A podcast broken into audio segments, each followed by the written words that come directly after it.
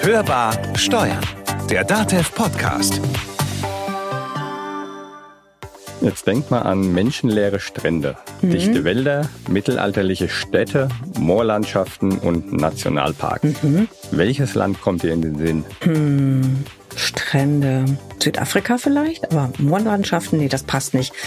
Vielleicht Schottland oder Irland? Okay, schon gar nicht schlecht. Ich gebe dir noch einen Tipp. Ich mhm. bewege mich jetzt äh, so in Richtung Nordosten von Europa. Okay, Nordosten. Baltikum. Richtig, die Kandidatin hat 100 Punkte. Wow, aber was soll ich denn jetzt damit? Also jetzt sind wir im Baltikum und was machen wir da? Ja, in diese Region begeben wir uns heute also so rein virtuell, so auditiv. Genauer geht es um Estland. Touristisch ist da einiges los in Lettland, Litauen und eben Estland. Also zumindest war das vor Corona so. Aber Tourismus ist jetzt auch gar nicht unser Thema heute. Ja, das könnte in diesem Jahr sowieso ein bisschen schwierig werden, um überhaupt dorthin zu kommen. Das ist ja nicht gerade um die Ecke. Also von Nürnberg nach Tallinn, der Hauptstadt von Estland, sind es zum Beispiel knapp 2000 Kilometer. Also worüber reden wir dann heute? Analog ist es eher schwierig, dorthin zu gelangen, aber rein virtuell sind wir dank Skype ziemlich ah. grenzenlos unterwegs. Ja, danke fürs Stichwort Skype. Das ist ja in Estland entwickelt worden. Genau. Das weiß ich zufällig. Und auch sonst ist der baltische Staat ein echter Vorreiter, was Digitalisierung anbelangt. Und Estland verfügt über ein interessantes Steuersystem. Den Beruf des Steuerberaters gibt es dort nämlich gar nicht richtig. Also, Digitalisierung, Steuerberatung, das sind doch genau unsere Themen. Lass uns doch mal umhören, wie es dort so aussieht. Ja, aber jetzt erstmal herzlich willkommen an der Hörbar Steuern, der DATEV Podcast. Wir sind zurück aus dem Urlaub mit Konstanze Elter und Carsten Fleckenstein. Also nach Estland. Und der Digitalisierung mit oder ohne Steuerberater. Unser Kollege Michael Oechsler hat sich mit Professor Robert Grimmer von der Technischen Universität Tallinn unterhalten. Der hat nämlich einen Lehrstuhl für E-Governance und er gibt uns jetzt einen Einblick in den Stand der Digitalisierung in Estland und ins dortige Steuersystem. Hörbar im Gespräch. Denkt man an Estland, denkt man auch an häufig an den Videodienst Skype, über den wir miteinander jetzt auch kommunizieren. Hat auch dafür gesorgt, dass in Estland eine sehr vitale Start-up-Szene entstanden ist. So wirkt es zumindest von außen. Was waren die Treiber und warum funktioniert diese Szene in Estland so gut? Kann man vielleicht an ein paar wichtigen Dingen festmachen. Also Estland hatte also zur Zeit der Sowjetunion eine besondere Rolle. Auf der einen Seite als, als Tor zum Westen, also eben der Hafen, wo eben auch die Olympischen Segelwettbewerbe 1980 stattgefunden haben, als Ort, wo die Touristen aus Finnland auch schon in den 80ern anreisen konnten, als Ort, wo auch die erste Schmuggelware ins Ausland geschafft wurde und wo Kontakt eben zu den skandinavischen Ländern bestand, also insbesondere zu Schweden, aber eben auch zu den äh, großen Brüdern in Finnland. Das heißt, diese Nähe spielt einmal schon eine große Rolle. In den 90ern war ja Finnland so der Ort, der für uns für digitale Transformation stand. Einerseits eben durch Nokia, das eben so der große Mobiltelefonhersteller war, der im Prinzip so die Dominanz Europas auch befördert hat im Mobilfunkbereich.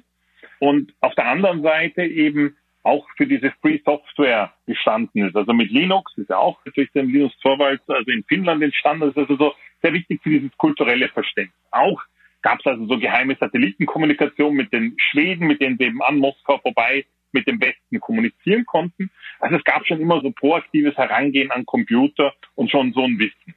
Jetzt in den 90ern war es jetzt eben, ging es also darum, wie kann man das Land neu gestalten. Es war den Esten sehr wichtig, sich einerseits abgrenzen zu können, und andererseits auch zu sagen, wer ist denn überhaupt Este? Es gab also schon so eine eigene Datenbank der Esten und 1992, also das Referendum stattgefunden hat, hat man eben auch gesagt, dass also nur Leute, die also das estnische Kulturgut haben, auch tatsächlich die estnische Staatsbürgerschaft bekommen sollen.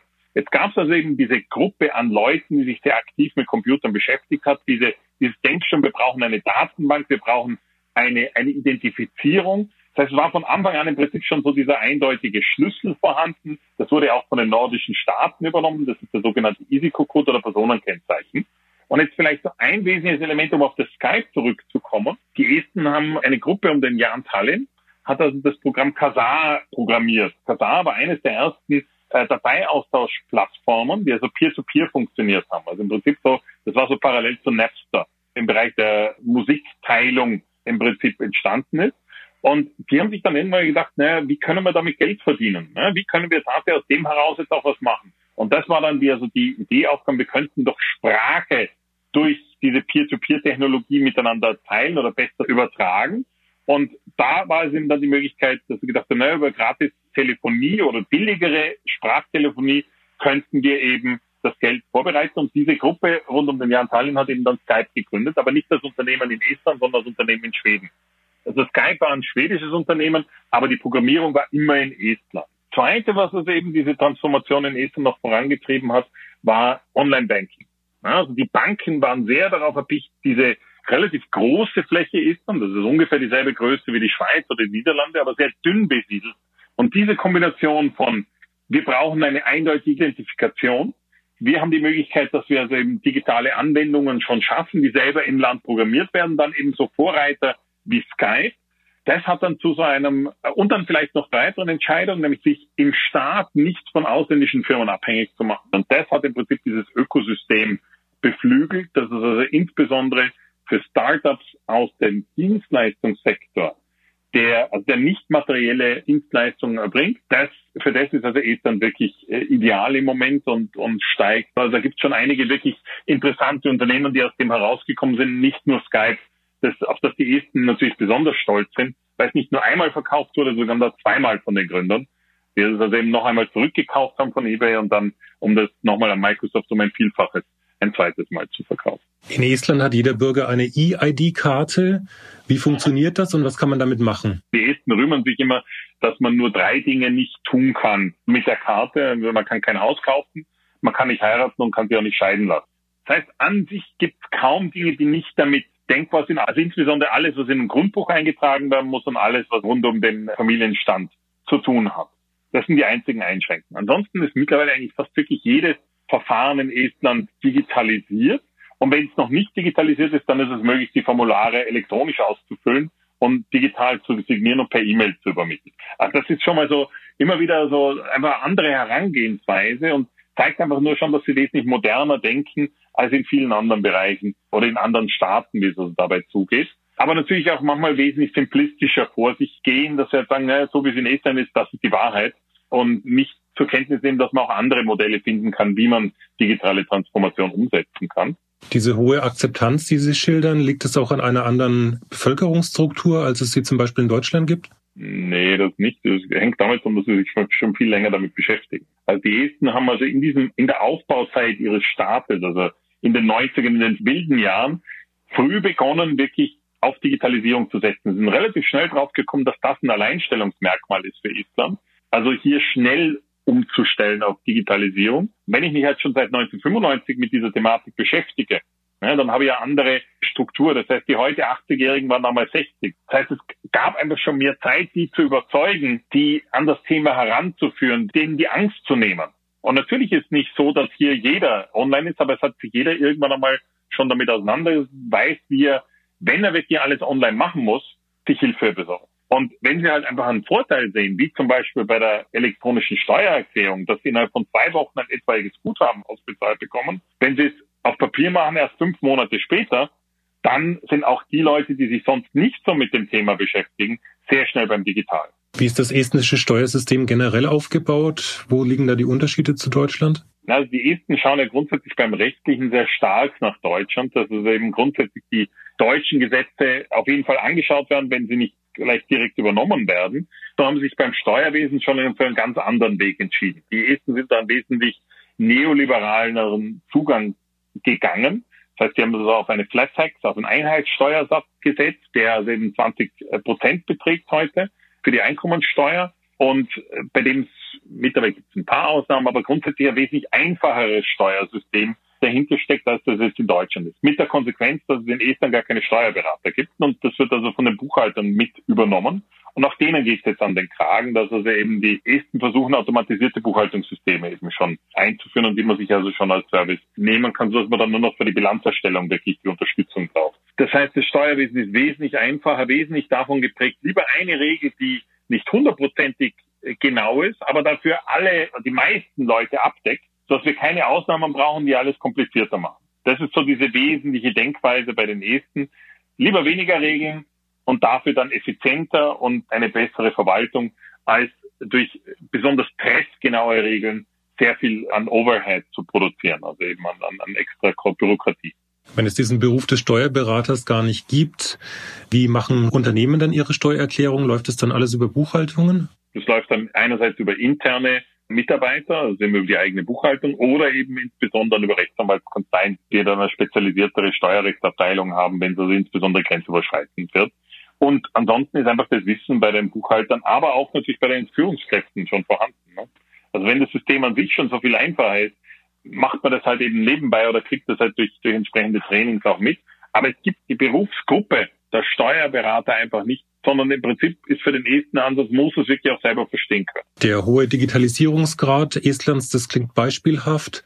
Gibt es auch Dinge, die nicht so funktionieren und bei denen es hakt? Wenn man sich jetzt dann so diesen, äh, zum Beispiel den Digital Economy and Society Index der Europäischen Union anschaut, dann wird man eigentlich erwarten, dass Estland dort Nummer eins wäre. Es ist aber nur, glaube ich, auf Platz acht oder Platz neun im letzten Ranking. Und das hängt halt einfach damit zusammen, dass sie zwar sicherlich im öffentlichen Bereich absolut führend sind bei der Digitalisierung, aber wenn es darum geht, den privaten Bereich beziehungsweise die Geschäftswelt zu digitalisieren, dann landet man in Estland halt einfach auch bei denselben Problemen, die die restlichen ehemaligen osteuropäischen Staaten haben. Nämlich entweder es gibt halt die Wertschöpfungsketten nicht, in die die nicht so integriert sind. Das heißt, die Digitalisierung ist vor allem im Dienstleistungssektor angekommen und bei solchen Bereichen, die also eben stärker auf, auf wirkliche disruptive Prozesse setzen, aber nicht dort, wo wirklich das Geld gemacht wird. Und das heißt, die Digitalisierung, insbesondere im Industriebereich, ist das, wo also Estland wirklich noch viel aufzuholen hat. Und andere, wenn man es jetzt so vielleicht noch auf einer globaleren Ebene hat, ist wirklich die Internetversorgung außerhalb der Ballungszentren mit Breitbandangeboten jenseits der 100 Megabit. Ja, also wirklich dort hakt auch noch im Prinzip alles, was ich nicht über Mobilfunk abbilden kann. Das sind so im Wesentlichen die, die Problembereiche. Aber durchwegs muss man schon sagen, dass hier das Online-Leben wesentlich gemütlicher abläuft, als es jetzt in Deutschland ist, was Verbindungsabbrüche betrifft, was andere Bereiche mit der Dienstleistung betrifft, dass man vielleicht nicht kennt, was eine digitale Signatur ist, dass man hört, dass man gar kein Formular ausfüllen kann, sondern es muss ausgedruckt und auf Papier übermittelt werden. Das letzte Mal, dass ich einen Brief weggeschickt habe, war eine Rechnung, die ich nach Deutschland schicken musste, weil sie eben elektronisch nicht akzeptiert wurde, auch nicht eingescannt, sondern es muss am Ende über Papier kommen. Das gibt's in Estland einfach nicht. Ja? Von den Erfahrungen Estlands, was kann man davon auf andere EU-Länder übertragen, auch auf Deutschland? Und was sollte man besser lassen? Ja, also was man sicher übernehmen kann, ist dieses Mindset, ist diese Einstellung, die positive Einstellung dem Digitalen gegenüber was man vielleicht dass es manchmal unkritisch passiert. Also man muss da vielleicht ein bisschen mehr Kritik walten lassen und sich auch überlegen, wie kann man es eben sicherstellen, dass es nicht ganz so ungesehen nur in, in die digitale Richtung geht, sondern vielleicht gibt es auch manche Bereiche, die man besser nicht so digital machen sollte oder die, die vielleicht auch besser funktionieren, die eben zum Beispiel rund um Partizipation geht, rund um Beteiligung, rund um Bürger wirklich einbeziehen.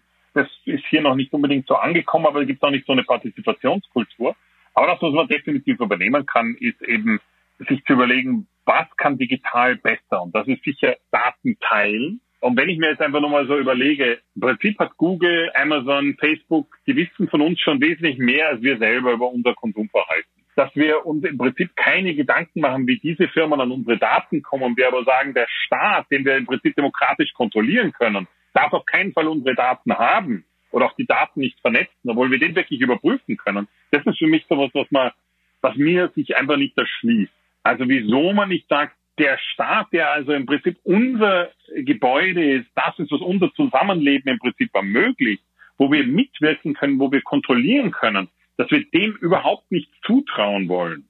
Und das ist das, was in Estland eben schon sehr wohl passiert, dass man so sagt, naja, der Staat, den haben wir zumindest im Griff, da gibt es so ein Wir-Gefühl. Vielleicht sollte man uns überlegen, wie können wir sicherstellen, dass dieser Missbrauch digital verhindert werden kann oder umgekehrt, digital überprüfbar gemacht werden kann. Weil Missbrauch passiert. Missbrauch lässt sich nicht komplett ausschließen, aber die Auswirkung von Missbrauch lässt sich einschränken und es kann auf jeden Fall immer geschaut werden, was für ein Missbrauch ist denn tatsächlich passiert. Nur so wie die derzeitige Haltung im deutschsprachigen Raum ist, so mehr dieser Datenangst, dass man sagt, Hilfe, da kommen elektronische Daten, da wird etwas elektronisch verarbeitet, sich aber nicht der Vorteile von dieser elektronischen Verarbeitung habhaft zu machen. Also sagen kann, jeder Bürger kann überprüfen, wie seine oder ihre Daten von der Verwaltung benutzt wurden. Jederzeit einsehbar, jederzeit nachprüfbar, das wollen wir nicht. Das verstehe ich nicht und das ist etwas, was man von ESM absolut übernehmen kann. Und andererseits eben auch so Sachen möglich zu machen wie äh, Patientenakte. Dass es die Patientenakte nicht nur für einen Arzt gibt, sondern für alle Ärzte, die mich behandeln. Das heißt, mein Spezialist, mein Facharzt der vielleicht rausfinden will, ist der Patient vielleicht auch allergisch. Ja, der kann das in meiner Patientenakte nachsehen. Ich kann jederzeit ihm auch den Zugriff blockieren für diesen einzelnen Teil meiner Gesundheitsakte. Das sind die Dinge, die man von Estern übernehmen kann. Was aber natürlich die Grundvoraussetzung ist, was man nicht vergessen darf, und da sind sich die Esten einfach zu wenig bewusst drüber, dass Estern schon ein ganz spezifisches Setting ist. Ja. Der estnische Staat ist ganz anders aufgebaut, als das Deutschland. Ja, also das deutsche Prinzip ist ja getrieben von dem, es darf kein Machtzentrum geben. Es muss eine gegenseitige Kontrolle möglich sein. Der Este sieht das nicht. Heißt, man muss sich schon überlegen, okay, was ist durch die, den Kontext in Estland bedingt und was ist durch einen Kontext in einem anderen Land bedingt, dass man es anders macht. Und da muss man gewisse Übersetzungsarbeit leisten. Aber was man von Estland schon nehmen kann, diese Denkweise, diese digitale Denkweise, dass man die Vorteile der Digitalisierung sieht, dass man sich natürlich auch bewusst ist, dass das Nachteile hat, aber mal grundsätzlich mal zuerst überlegt, wie können wir es für die Leute, die es wirklich nutzen, digital umsetzen und dann überlegen, wie kann man es auf Papier nachziehen für die, die es nicht nutzen können. Vielen herzlichen Dank für das Gespräch und für das Interview. Gerne. Also, in puncto Digitalisierung können wir noch einiges lernen von den baltischen Staaten. Also vor allem was die Denke angeht. Erst digital, dann analog. Aber den Steuerberater braucht es dennoch auch für andere Themen. Zum Beispiel für betriebliche Beratung, Existenzgründung, Nachfolge. Die Arbeit geht nie aus. Und trotzdem gibt es Kanzleien, die sich was trauen, nämlich weniger zu arbeiten. Wie jetzt weniger arbeiten? Naja, es gibt eine Kanzlei, die hat die 25-Stunden-Woche eingeführt. Darüber wollten wir ja schon mal reden. Psst, das sagen wir keinem. Das könnte natürlich manchem Chef die Schweißperlen auf die Stirn treiben, ne? so 25-Stunden-Woche, wobei ich mich frage, arbeitet dann jeder nur fünf Stunden am Tag? Das weiß ich nicht so genau, aber das erfahren wir in der nächsten Folge. Da erzählt uns eben der Kanzleiinhaber, wie es genau funktioniert. Und ein Arbeitsrechtler erklärt uns, ob das auch anderswo funktionieren könnte. Also, wenn nicht wieder Corona dazwischen Das war Hörbar Steuern, der DATEV Podcast. Es hat Ihnen gefallen, dann abonnieren Sie uns, teilen Sie uns, empfehlen Sie uns weiter. Und wenn Sie uns was zu sagen haben oder ein Thema vorschlagen wollen, dann geht das natürlich auch, wie immer, unter podcast.datev.de. Schreiben Sie uns. Mein Name ist Konstanze Elter. Und mein Name ist Carsten Fleckenstein. Wir wünschen Ihnen eine gute Zeit. Bleiben Sie optimistisch. Haben Sie einen guten Auftakt in den Herbst. Und hören Sie wieder rein. Hörbar Steuern. Der Datev Podcast.